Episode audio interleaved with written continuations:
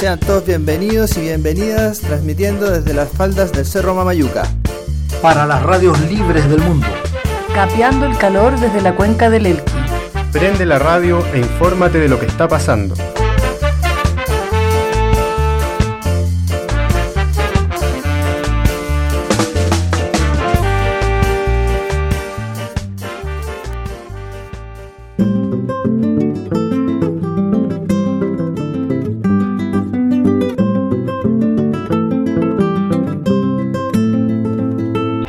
Hola, hola, buenas tardes. Está cayendo el día aquí en el Valle del Elqui, en Cuidado, la que ciudad, te va a caer encima.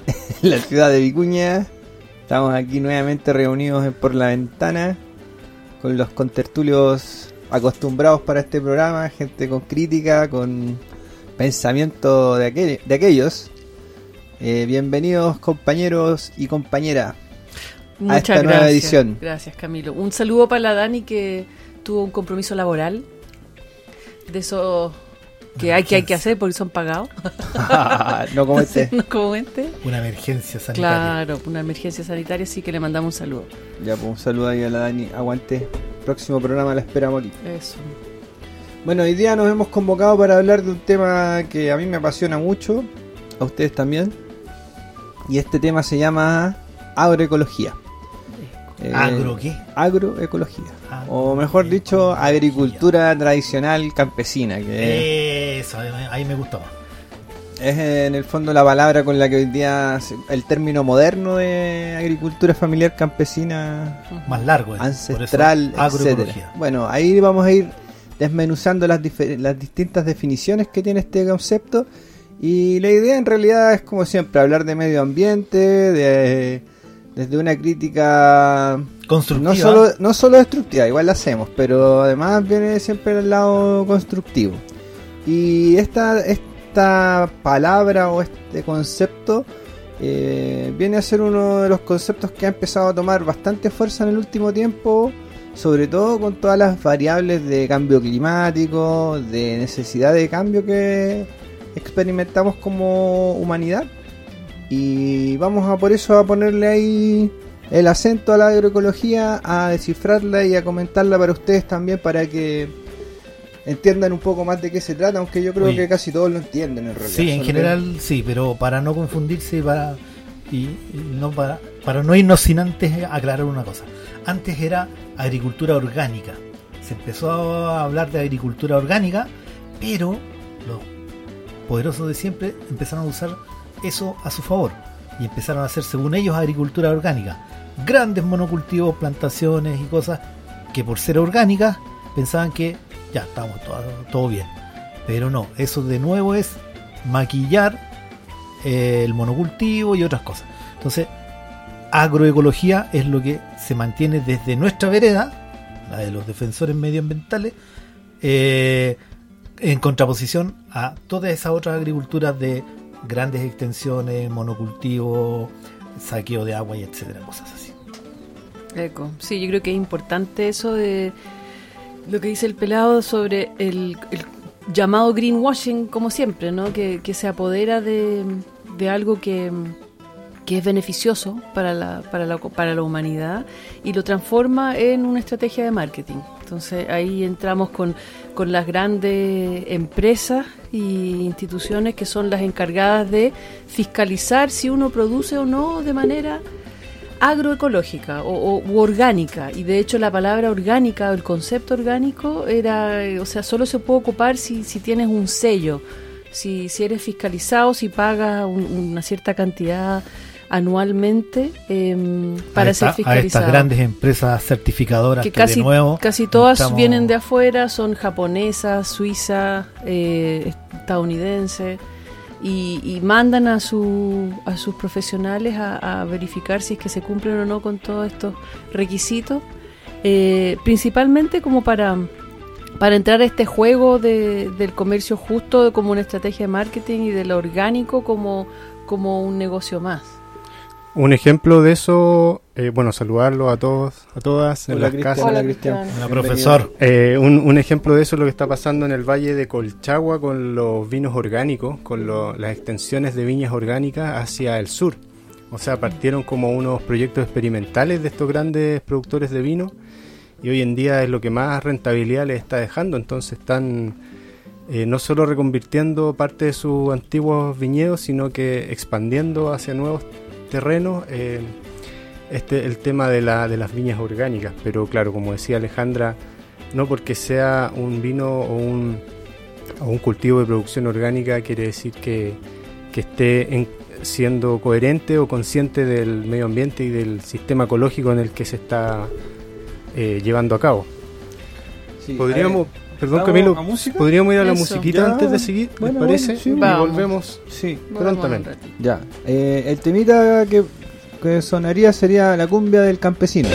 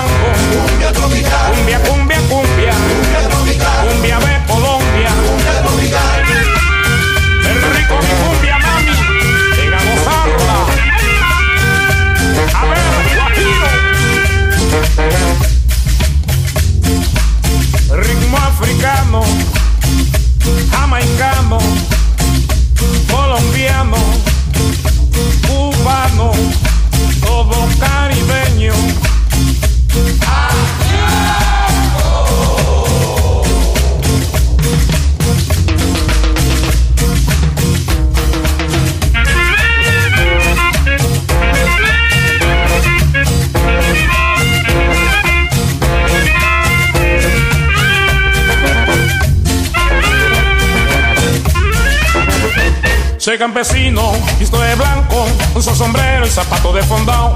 Soy campesino, visto de blanco, uso sombrero y zapato de fondao. Bailo la gaita, fumo tabaco, bailo la cumbia con gran facilidad. Bailo la gaita, fumo tabaco, bailo la cumbia con gran facilidad. Y por eso canto, cuando voy bailando. Cumbia, cumbia, cumbia, cumbia de Colombia. Rico. Vamos a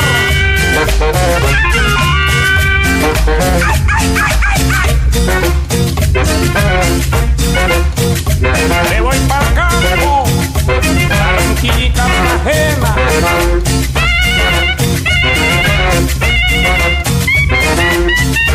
Con dos playas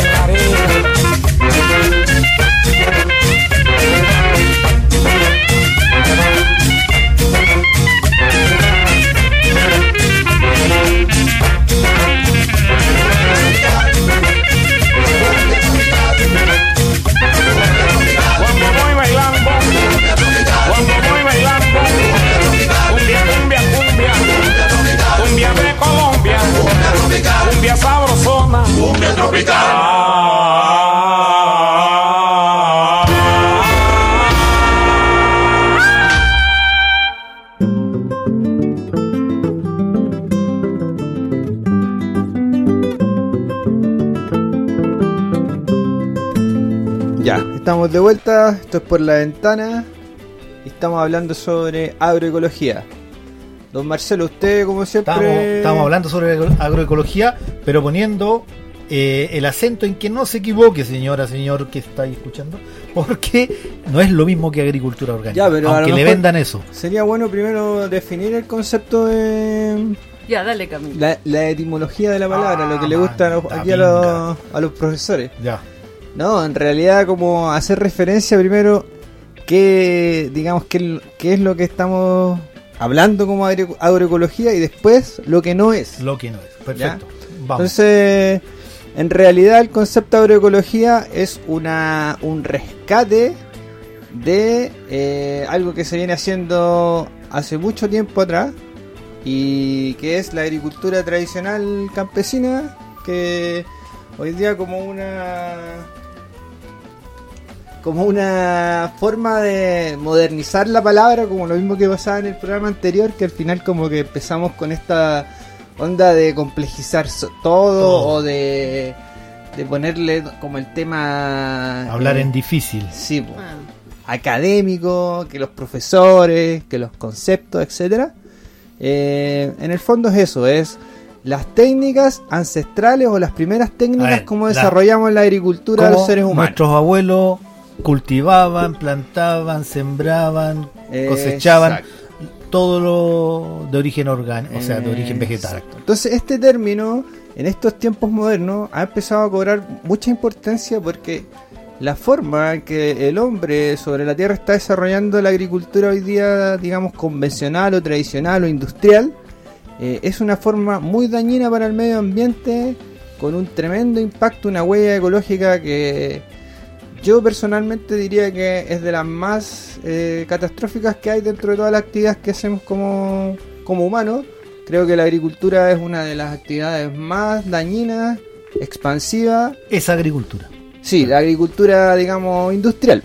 Exacto. ¿ya? Y que hoy día se, también se conoce como convencional, que a veces suena como, ah, convencional es como Ah, la que- la que tradicional. es como- aceptable. claro, no. Sí, como Otro- que está término- entre todos que es lo que debiera hacerse. Otro término para llamar a la confusión. Exacto. Entonces, cuando ahí empezamos a hacer un análisis más profundo sobre esto de agricultura convencional o, o agricultura industrial y analizamos desde la línea ambiental lo que significa y desde la línea de todo tipo de impactos que, eh, que provoca, eh, nos damos cuenta que es terrible cómo eh, se ha desarrollado en los últimos años y no tiene freno, no tiene límite y está generando muchos problemas de tipo medioambiental, como en el caso de nuestra zona, el semiárido, por ejemplo, tiene que ver con problemas de agua y de tierra principalmente. Además de eso, se agrega todo el tema que tiene que ver con el tratamiento químico que, ocupan todos los que hacen agricultura convencional y que de ahí también hay que meter a mucha gente en el saco porque también hay pequeños agricultores hoy día que han comprado este modelo de, de producción industrial, digamos, aplicando las mismas técnicas.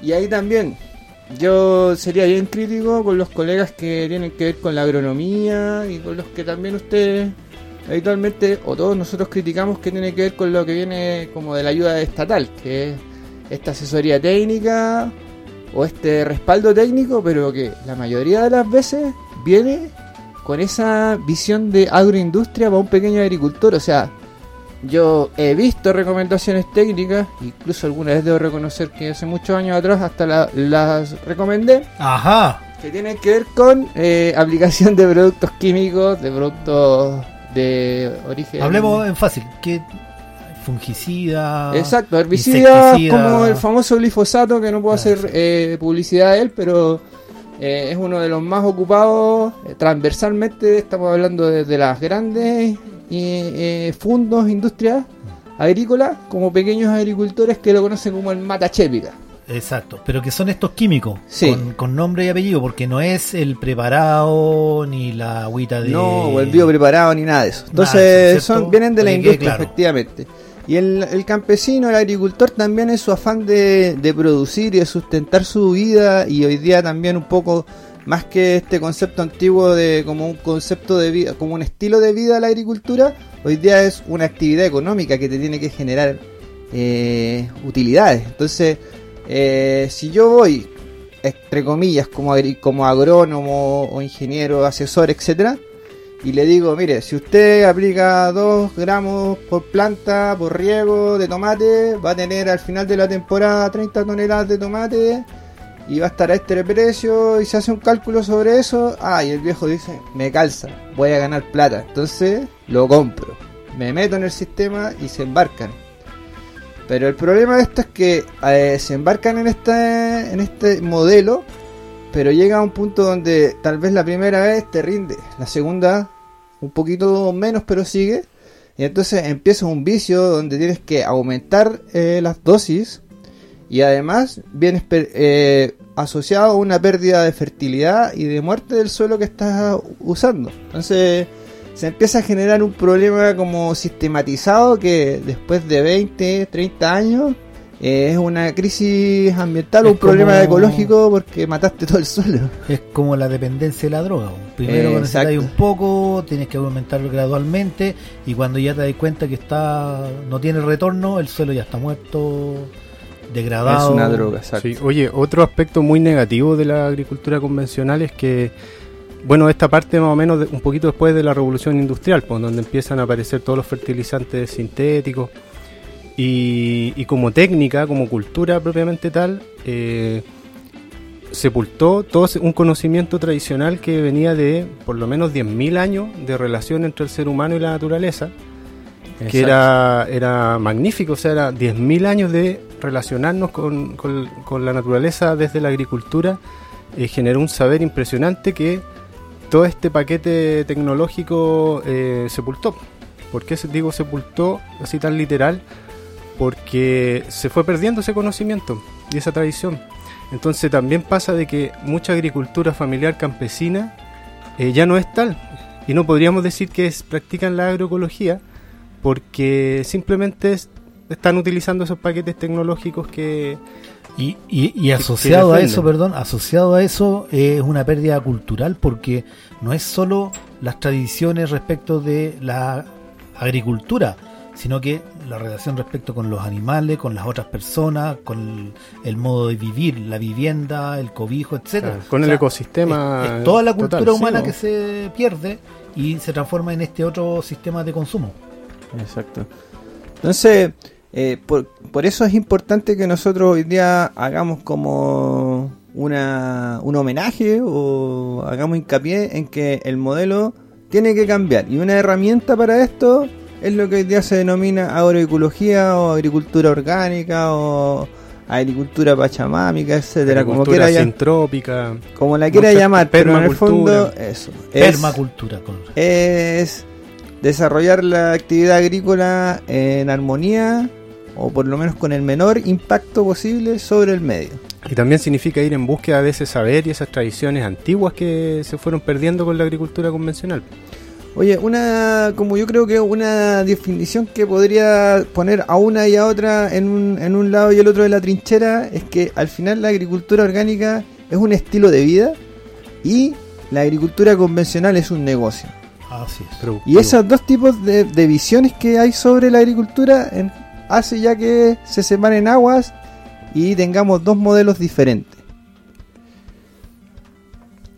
Ya, vamos a ir a un tema porque estamos como medio desconcentrados. Sí. ya. El tema se llama la cumbia del No, pues eso ya lo tocamos. Ese ya no. tema. Bienvenidos todos. Vamos a la música.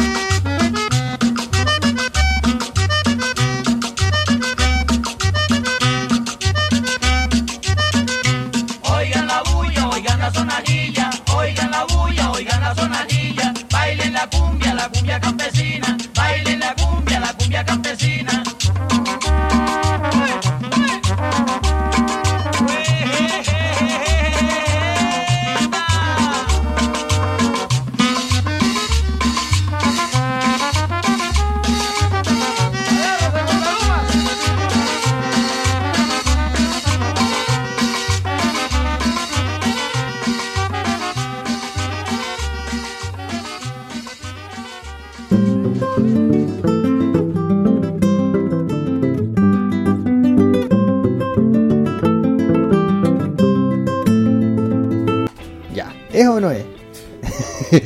ya, bueno, estamos en este programa especial de agroecología, agricultura familiar campesina, eh, permacultura, agroecología. ¿Cuál más? Se me olvidó. Eh, por ahí, yo creo. Ya. La huerta Ahí de la casa. Ahí nomás mejor. hasta por ahí. Ya. Bueno, Puros términos medio Sí. raros.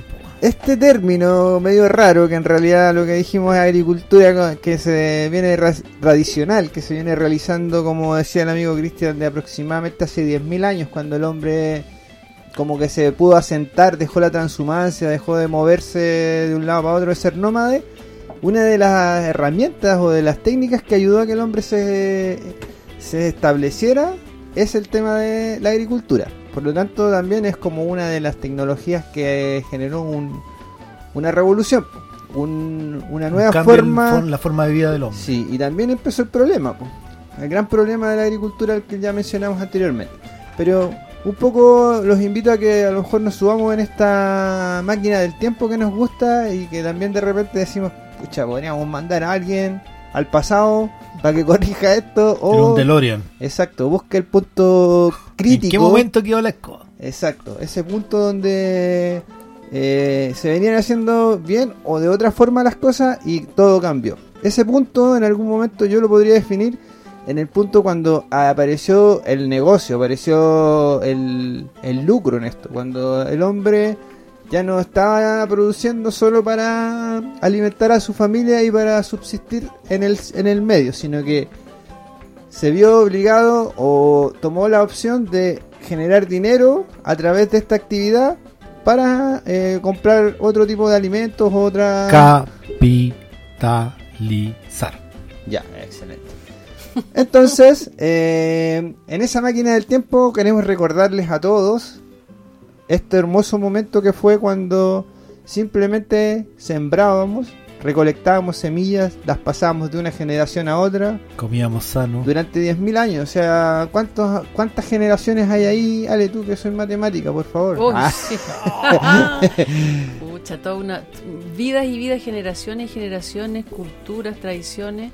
Y además yo siento que en la medida en que, en que, en que se fue transformando además la forma de que de la forma de organizaciones, ¿no? La forma en que nos organizamos como comunidades, como sociedades, empiezan a nacer los estados-nación, que empieza a perderse la, la, autonomía más local. Entonces, en la medida que se va perdiendo esa autonomía local, se va perdiendo también esta, esta relación más íntima con la naturaleza con, eh, con lo sagrado que es la naturaleza también, con el, el hablarle al río, el hablarle a los cerros. Todo eso se va perdiendo y se va transformando, en, todo se va centralizando. Y en la medida que se va centralizando empiezan todas estas es como todo mega, todo se empieza a transformar en algo súper, hiper mega. Y, y vamos dejando de lado eh, estas formas de organización más, más, más, más locales, más pequeñas, eh, Más más, tam- sutiles. más sutiles, más como islas de producción también, más con intercambio entre las distintas, porque si yo estoy viviendo en la cordillera, eh, puedo intercambiar cosas con las personas que están en la costa, por ejemplo, nos vamos a reunir en algún momento. Todas esas cosas se daban en, en la medida en que se seguía funcionando una forma de organizarse y de producir y de, y de, y de gobernarse de alguna manera más local. Entonces, en la medida que se A escala empieza como humana. a escala humana, claro. Entonces, cuando hablamos de esa agricultura familiar campesina, estamos hablando también de esa, de esos modos como más, eh, más pequeñitos, ¿no? que son que son por ejemplo el que si yo planto algo lo planto con mis manos si yo riego algo lo riego con un canal pala manguera eh, qué sé yo no a través de una máquina por ejemplo Está con sí, tarro, podría ser. claro porque un balde también Escala humana. claro para porque cuando interviene la máquina el tractor la cultivadora la segadora empezamos a tomar una distancia, hay un intermediario entre medio, hay una máquina entre yo y la planta, entre yo y el fruto. Entonces, en ese momento se empezó a producir esto de que saltamos de la escala humana y pasamos a otra escala, que ya es imperceptible al día de hoy. Eh, ya no tenemos el contacto, el agricultor no tiene el contacto eh, directo con la raíz, con el fruto, con cortar la lechuga, el repollo, con sus propias manos. Además, para su consumo, quiere decir que yo lo tengo que preservar, hacer conservas quizás, pero todo yo y el producto. No pasa por un negocio, por un retail, por una máquina, por una segadora, nada.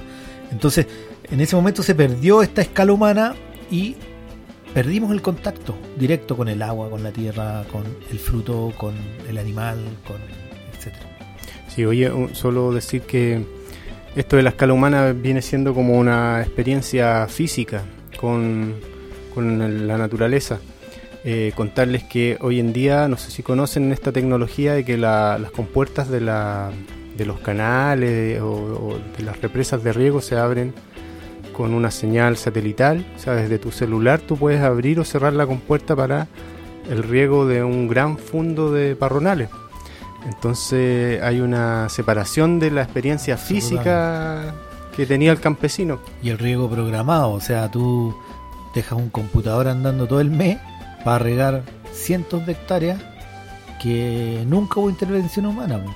Incluso, o sea, incluido eso eh, la, mano de obra, que dicen, ah, la agricultura da mano de obra, cada vez menos. Quizás por eso el campesino antiguo y las campesinas también eh, valoraban de otra manera, o sea, su registro de la naturaleza, del entorno era distinto, porque tenían una relación eh, directa y mucho más física, emocional táctil. incluso. de tacto. O sea, yo me acuerdo aquí en el huerto con mi abuelo eh, estar tapando canales para allá, taponeando acá, poniendo la piedra, la champa, eh, llenándose las patas de hormiga, porque los hormigueros huían para todos lados. Ese contacto con la tierra, con el agua, con el barro, con las plantas, los árboles, eh, directo es agricultura familiar campesina. Oye, hay una, digamos, un argumento de la agroindustria y que tiene que ver con que dice que toda esta pequeña, o ellos la minorizan como pequeña en realidad, o toda esta actividad de agricultura familiar campesina eh, no sería capaz de alimentar a- al planeta y no es viable porque en realidad pareciera ser más individualista de autoconsumo y no de proveer a la gran necesidad de alimento de la población humana. Sin embargo, hay un informe de los que te gusta a ti, Marcelo, de la ONU, de la ONU, Organizaciones imperialistas. sí, y que dice, cacha lo que dice, que el 70% del alimento humano eh, lo produce la pequeña agricultura familiar campesina, que vamos a dejar de llamar pequeña, porque si produce el 70% sería la gran agricultura familiar campesina, eh, y también su diversidad. O sea, además de, de producir la gran masa de alimentos, la diversidad de alimentos que podemos contar es gracias a esta actividad agrícola, a esta forma de vida. No a la de los monocultivos, no a la de los grandes productores de palta, de uva, que ellos, como ya también lo hemos dicho en otros programas, lo que hacen es sumar cifras económicas y con esas cifras económicas justificar su actividad que no es lo mismo que la otra actividad porque la otra actividad como es un estilo de vida muchas veces lo que se está haciendo es truequeando es eh, haciendo de eh, no te da el trabajo directo pero tú puedes ir a ayudar a un amigo a hacer su siembra eh, existe la vinga existe el regalo que es- ese también nunca se valoriza que el servicio de impuesto interno anda buscando cómo ponerle el cobrar el IVA ahí y no se puede, no, no, nunca, nunca van a poder llegar ahí, el sistema nunca va a poder llegar a ese, a ese punto donde cuando uno vive en el campo, eh, la vida en el campo es tan generosa cuando tú la desarrollas en armonía con tus vecinos, con tu entorno, porque te llega de todo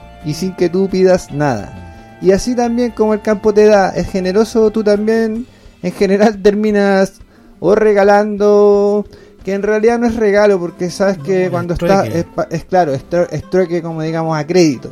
Claro. Hoy día tú, mañana Hoy yo. por ti, mañana por la Alameda.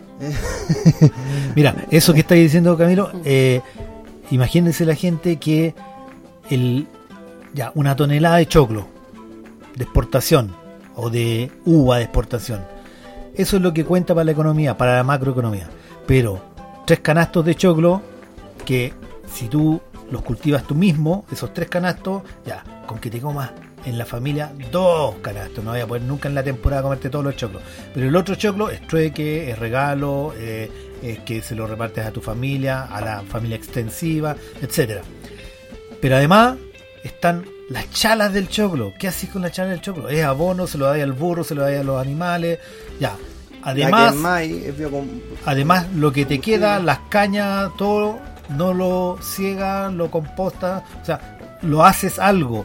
Es un ciclo donde está todo integrado, no hay desecho.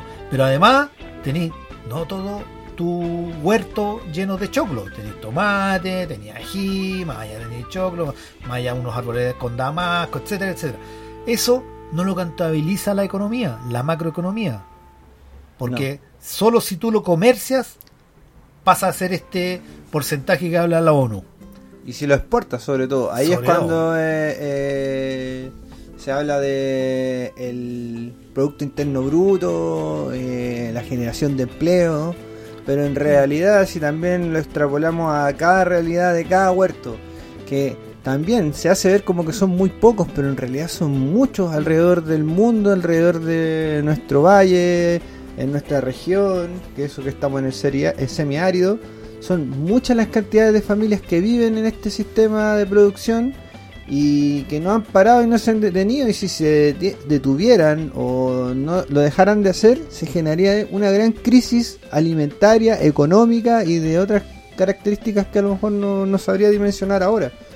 Entonces es una actividad importantísima y que no se valora precisamente porque no hay cifras económicas que la estén respaldando eh, de manera como empírica, de manera demostrable, formal. Mira, eh, están lo que te decía recién respecto a la diversidad. Ya, tenés las chalas del choclo que se las echáis a los cuyos, a los conejos, que los conejos son eh, dan abono, que el mismo abono, además de la carne, el mismo abono vuelve a crear la cosecha del próximo año, toda la cosa. Pero además, en un medio ambiente sano, porque al no echar todos estos químicos que hablábamos al principio, eh, sí hay insectos, sí hay aves, sí hay una serie de animales y microorganismos que viven en tu huerto, que permites que vivan en tu huerto, al lado de un monocultivo que no tendría nada más que el choclo. Sí, pues por eso se dice que los huertos eh, familiares son reservorios de la agrobiodiversidad, o sea que, y no solo de, de especies y variedades agrícolas que se fueron eh, generando en estos largos años de domesticación, sino que también de, incluso de flora y fauna nativa. Dicen que en los lugares del mundo en donde hay mayor diversidad cultural, diversidad lingüística eh, y, diversidad de técnicas de agricultura, es donde mejor se preserva la naturaleza en, todo ámbito. Porque claro, fuera de esos lugares que son pequeños, está toda la maquinaria del sistema generando monocultivo, proyectos extractivistas que, atentan contra esta diversidad. Entonces también verlo así como unos refugios de, biodiversidad, porque uno en el huerto no solo tiene las plantas de, uso, o sea, útiles para uno, sino que también viven ahí otras plantas que se van asociando y un buen agricultor, un, buen campesino que, tenía la noción y el, conocimiento, siempre dejaba un espacio también para que estas plantas se desarrollaran. Exacto. Eh, técnicamente podríamos hablar eh, sobre tips o recomendaciones en español, que lo vamos a hacer en el segundo o tercer, cuarto bloque. Y vamos a ir como más al hueso con qué se puede hacer, cómo implementar la agricultura familiar campesina in situ. Ya, pues, sigamos con las cumbias del, campesino. Pues. Ah, la, versión, 3. Tercera versión de la misma cumbia.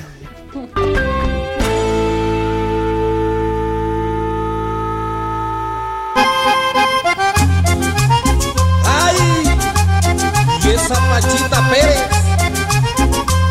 es como que vive en el barrio El Cántaro, allá en San Marcos, según me dice Valdemar. Se escucha en la lejanía el grito de un campesino, se escucha en la lejanía el grito de un campesino y dice en su melodía, trabajar es mi destino. Y dice en su melodía, trabajar es mi destino. Huepa, huepa, hey. Pachita Pérez, huepa, huepa,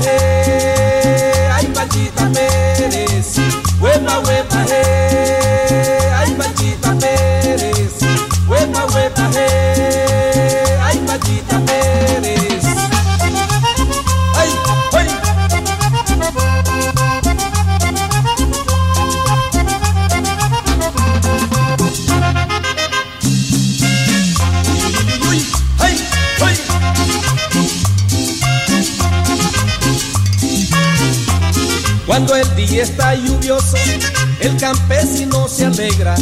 Cuando el día está lluvioso, el campesino se alegra y trabaja sin reposo para cultivar las tierras. Y trabaja sin reposo para cultivar las tierras. Huepa, huepa, ay Pachita Pérez. Huepa, huepa, ay Pachita Pérez. Huepa, huepa, Pachita Pérez. Huepa, huepa, eh,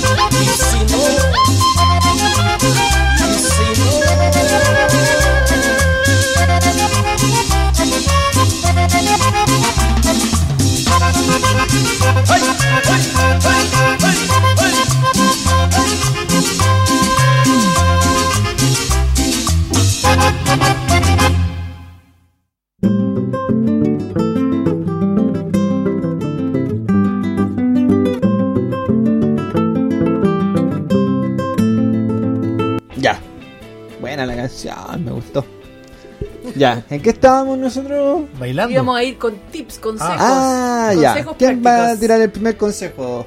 Usted, Yo, yo, Ya, no, ya. yo, yo, Cambia, yo, yo. Cristian, Sí. Es que si no lo digo al tiro se me va. Diga. Una práctica que se empezó a generar no sé cuándo ni por qué eh, en el Valle del Elqui y en muchos lugares tiene que ver con quemar el material seco que van generando los mismos huertos, o sea, las hojas de los árboles, las ramas de las podas.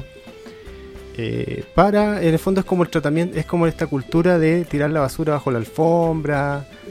eh, yo creo que es una pésima práctica y he visto que algunas personas están cambiando ese chip y están entendiendo que la, importancia de incorporar este material, eh, que no es un residuo, sino que un- es casi un abono que está ahí, solamente hay que hacerle un pequeño tratamiento. Y, y ese podría ser un consejo para las personas que todavía siguen creyendo que lo mejor es quemarla, o sea, generamos polución. em, Riesgo de incendio. Contaminación. aumentamos el, calentamiento global y Puros problemas. y- Estamos perdiendo biomasa. exacto y estamos perdiendo un material nutritivo que genera nuestro propio huerto en su perfección en esta perfección que tienen las plantas y, la- y los árboles de ir generando su propio alimento Y, en la naturaleza donde no existe la basura. Sí. Solo existe en la mente del hombre. Oye, a mí siempre me gusta hacer como una. Eh, pucha, siempre se me dan las palabras, me da rabia. Ya, pero. Vamos a traer un tarro para pegarte en la cabeza. Sí, como una comparación, digamos que dónde deberíamos nosotros, nuestro guía espiritual, digamos, o para todo agricultor. Estamos hablando, este consejo va para monocultores, eh, agricultores familiar campesinos y el que quiera poner las manos en la tierra. Y tiene que ver con... Se me olvidó. El tarro, el tarro, el tarro. No, tiene que ver con que eh, hay una percepción o una forma de entender la agricultura convencional, moderna, que es con, tiene que ver lo- con lo mismo que dice el Cristian, de, de esa obsesión de ver todo limpio, de que no haya maleza, de que esté el suelo casi descubierto y no haya nada más que tu árbol y el riego que le esté llegando con los nutrientes casi Claro. a la avena. Claro, como una, la mentalidad cartesiana en los, en los huertos de, Claro. del Es como monocultivo un, un recinto una- militar. Una ecuación Sí. súper limpia. De, Sí. Ya, eso es un error eh, conceptual pésimo que le hace muy mal a la agricultura en general, eh, porque con eso estamos empobreciendo el suelo, que es uno de los principales, digamos, reservorios de los alimentos de las plantas, ¿ya?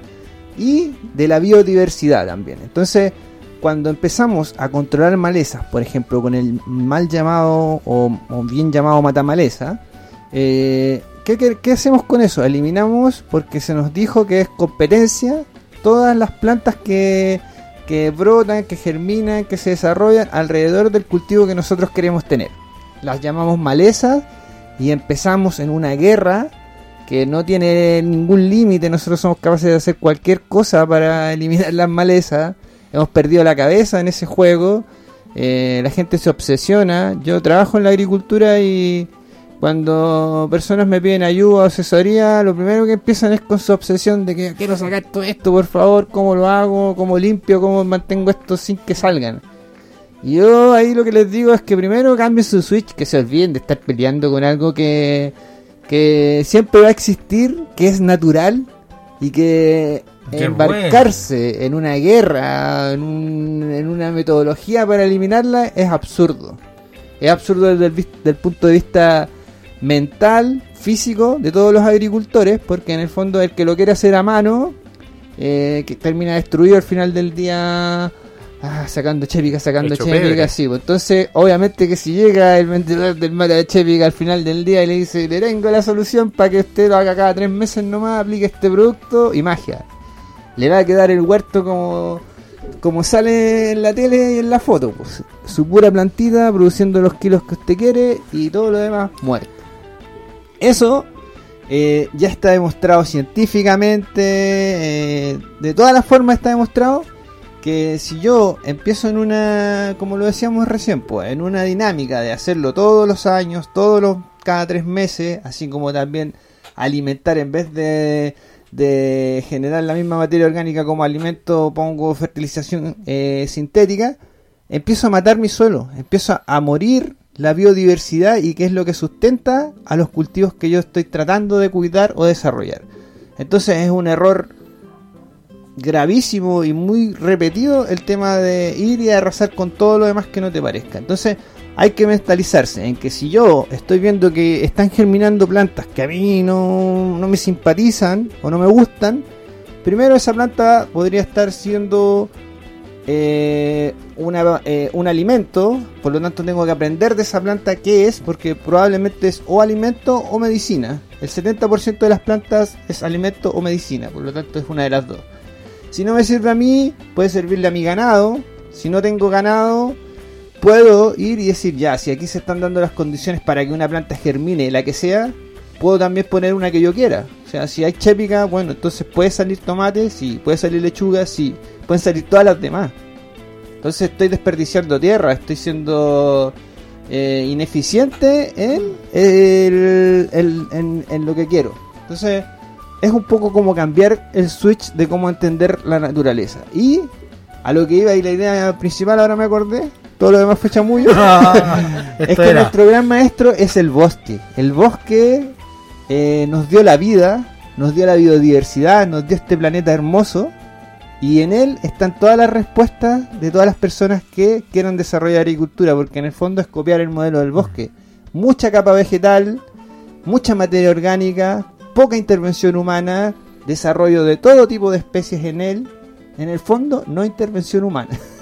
Así nomás. Eh, tal vez yo diría que ojalá hiciéramos caminos para poder eh, nosotros entrar, cosechar, hacer algunas podas que son importantes, pero mínimas. Y eh, ir al bosque es el gran maestro, es el gran maestro. Eso.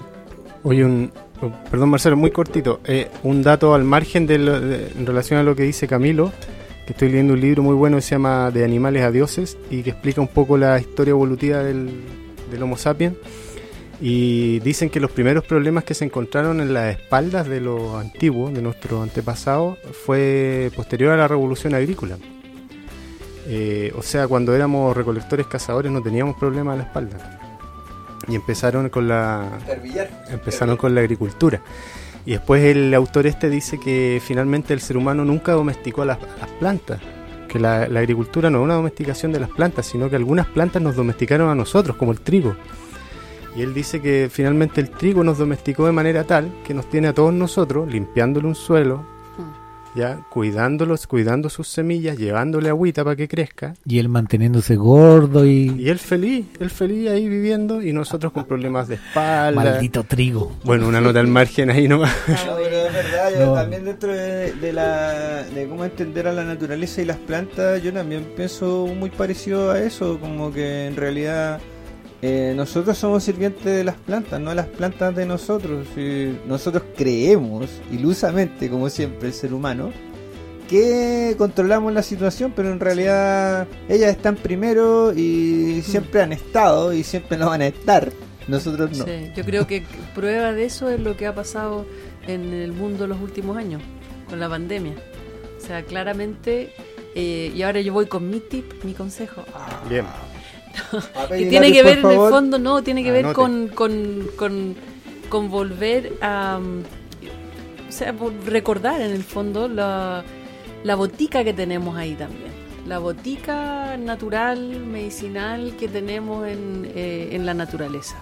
Y si, y si volvemos a ella y si, y si empezamos a, a rescatar las recetas, las, los distintos montes, las hierbas medicinales que, que usaban nuestras abuelas, los antiguos, las antiguas, eh, podemos estar en mucho mejor pie para enfrentar cosas como la que nos ha tocado enfrentar estos últimos dos años. Yo creo que la humanidad, con toda la, mierda que consumimos, con toda la cosa procesada que consumimos, eh, claramente las pandemias, que esta es una de muchas que pueden venir de aquí en adelante, nos afectan de, de manera muy distinta si tenemos un sistema inmunológico fuerte, saludable, sano, que si no lo tenemos. Entonces, si, podemos volver a eso, eh, a, consumir lo que estamos ahí cosechando de manera eh, eh, natural y además volvemos a, a usar esa, esa, esa, esa sabiduría medicinal que nos da la naturaleza, yo creo que podría, podría cambiar mucho eh,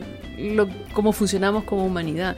Y también porque no solo para nosotros, para cada uno, sino que a nivel ya más global, en todo lo que significan los gastos médicos de lo que es la obesidad, las enfermedades, todo eso podría revertirse, creo yo, si volviéramos a, a, una, a una conexión más, más cercana y, y retomando toda esa, esa botica que tenemos ahí natural.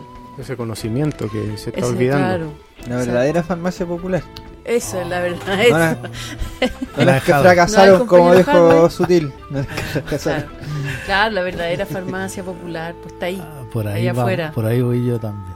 Hoy eh, eh, una cosa es que el trigo que mencionábamos recién es una herramienta de colonización también, pues llegó con los europeos y lo que nosotros deberíamos consumir más es eh, el maíz que viene con otros colonizadores que son los incas, anterior a los europeos, de colonización, de colonización, colonización en colonización.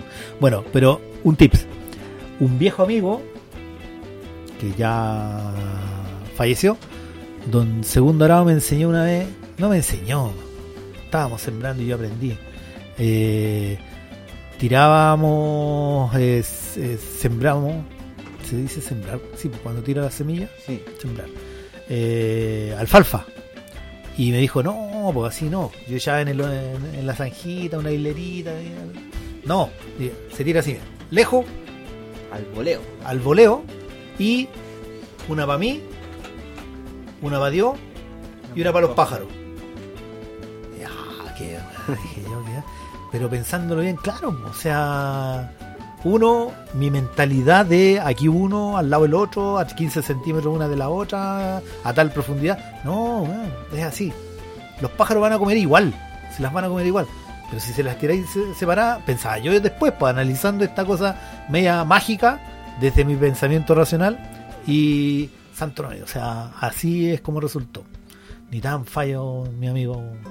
Otra, eh, de otro viejo amigo que también parece que falleció, don, ¿cómo se llama el de las lombrices? De allá de... No está muerto, ¿Tú sigue, la sigue en nuestro pensamiento. Ah, no nunca morirá. Exacto. de estábamos en un taller donde él nos decía cómo eh, criar criar debe ser por las lombrices californianas no Eh, y decíamos ya y qué se le echa qué no se le echa cuánta agua eh, qué tan húmedo tiene que estar la tierra y dijo ya pero a ver piensa observa míralo.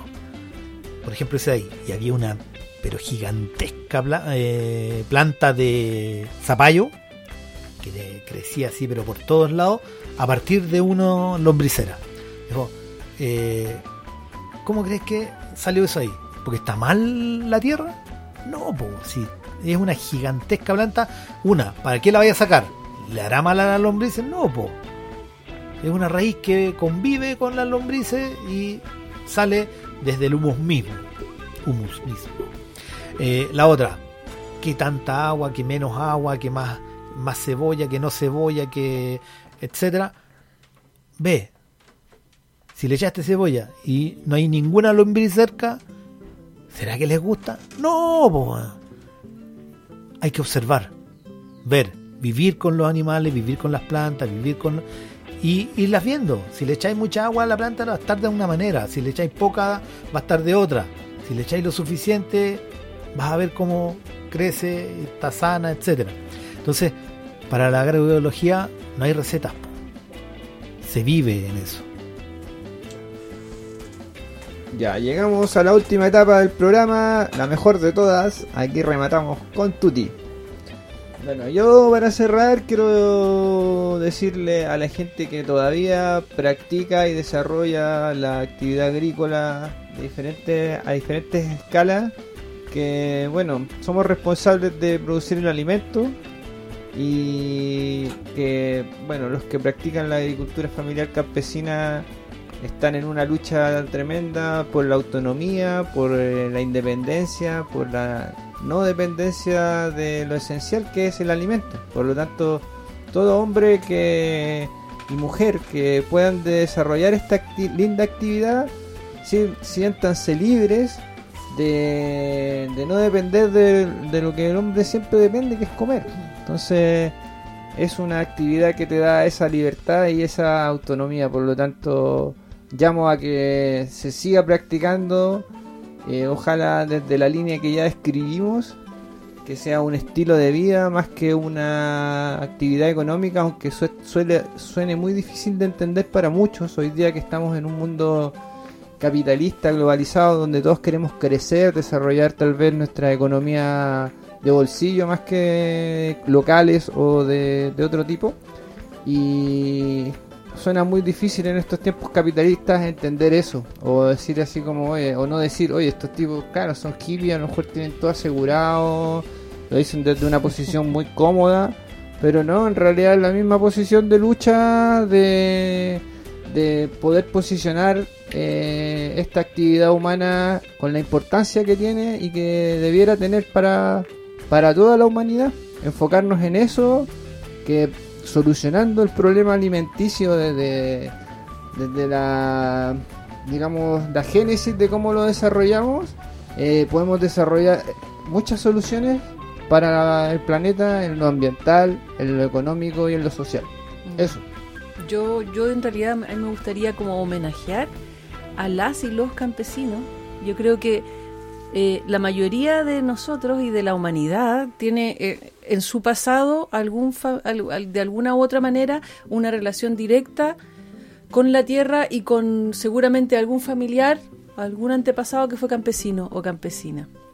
Entonces yo siento que, el, por ejemplo, en mi caso, mi, mi tatarabuelo, que se llamaba Saturnino, eh, era de Angol y era un campesino muy feliz. Eso es lo que contaba mi abuelo.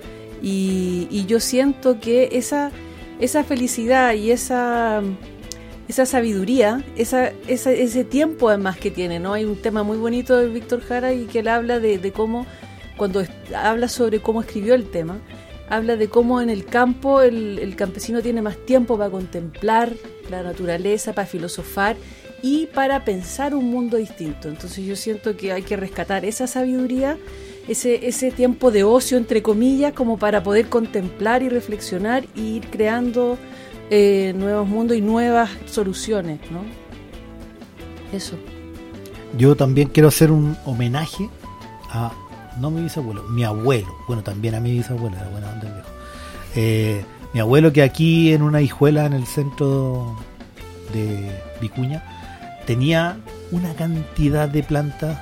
Yo me acuerdo de chico, no sé, 5 años, 8 años, haber estado separando tardes completas, semillas, eh, descascarando, no sé cómo se llamará, eh, la semilla no sé cuánto, que la anotaba con un papelito y le ponía un palito clavado con eh, 15 centímetros de semilla no sé cuánto, todas identificadas, todas regadas a mano, una por una, y tenía una diversidad pero gigantesca. Lo nunca he visto algo tan diverso eh, de todo tipo de plantas. Eh, vivía y convivía, a pesar de que su trabajo, no a pesar, po, era su trabajo, era profesor, pero siempre tuvo tiempo para constantemente estar cultivando y mantener el huerto que ahora ya no queda nada mucho. eh, Los nietos, biodiverso. No, hijo, no, los nietos estamos aquí. No, estoy, no, no queda ni uno. Ya, bueno, yo quiero decir que desde mi propia experiencia he- he- me he dado cuenta que vivir en el campo no te hace campesino. Entonces, en ese sentido, mandarle un mensaje a muchos amigos que tengo que viven en el campo pero no han sido capaces de, de problematizar este tema y de decir, oye, eh, nosotros, ¿qué queremos? ¿Queremos seguir siendo unos citadinos, unos ciudadanos con casa en el campo? ¿O queremos ser campesinos y recuperar toda esta tradición, toda esta cultura hermosa? y, y- nuestro medio ambiente siendo parte de, de la tierra y de la, del ecosistema. Entonces, eh, eso, a, que realmente en, nuestro, en nuestra vida cotidiana eh, entendamos que ser campesino y, y- tratemos de abrazar esa forma de vida más allá de, de- de nuestros orígenes. Eh, por algo estamos acá, por algo decidimos vivir aquí y, y de alguna manera respetemos esa decisión. Ya, pues saludo ahí a toda la gente linda del campo. Eso. Con tema, Con, con Víctor. ahora música de verdad. Jara, sí. La plegaria Chao. de un labrador. Sí, a la próxima.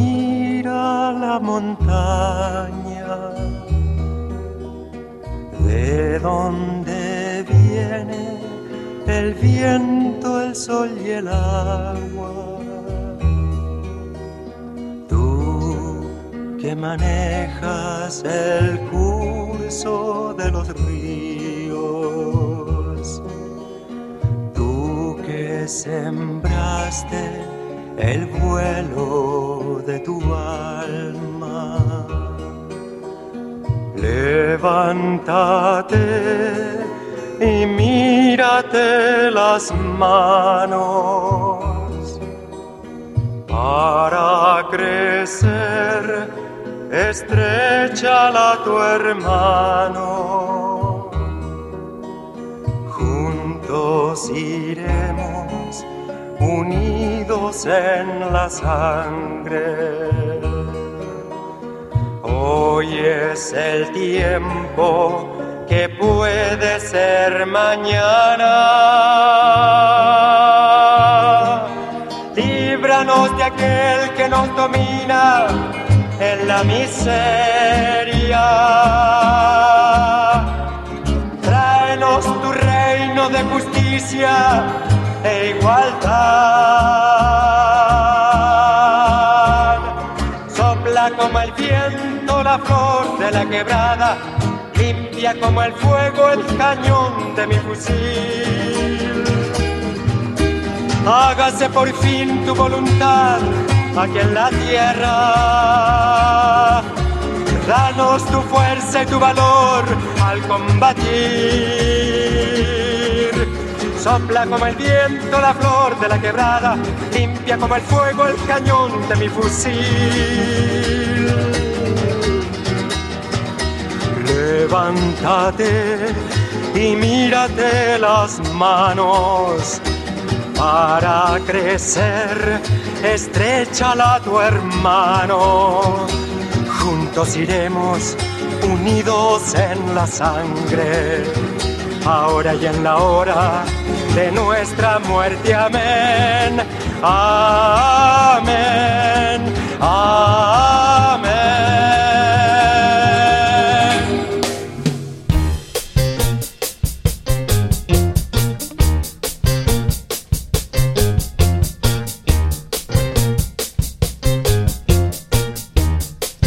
Acaba de escuchar Por la Ventana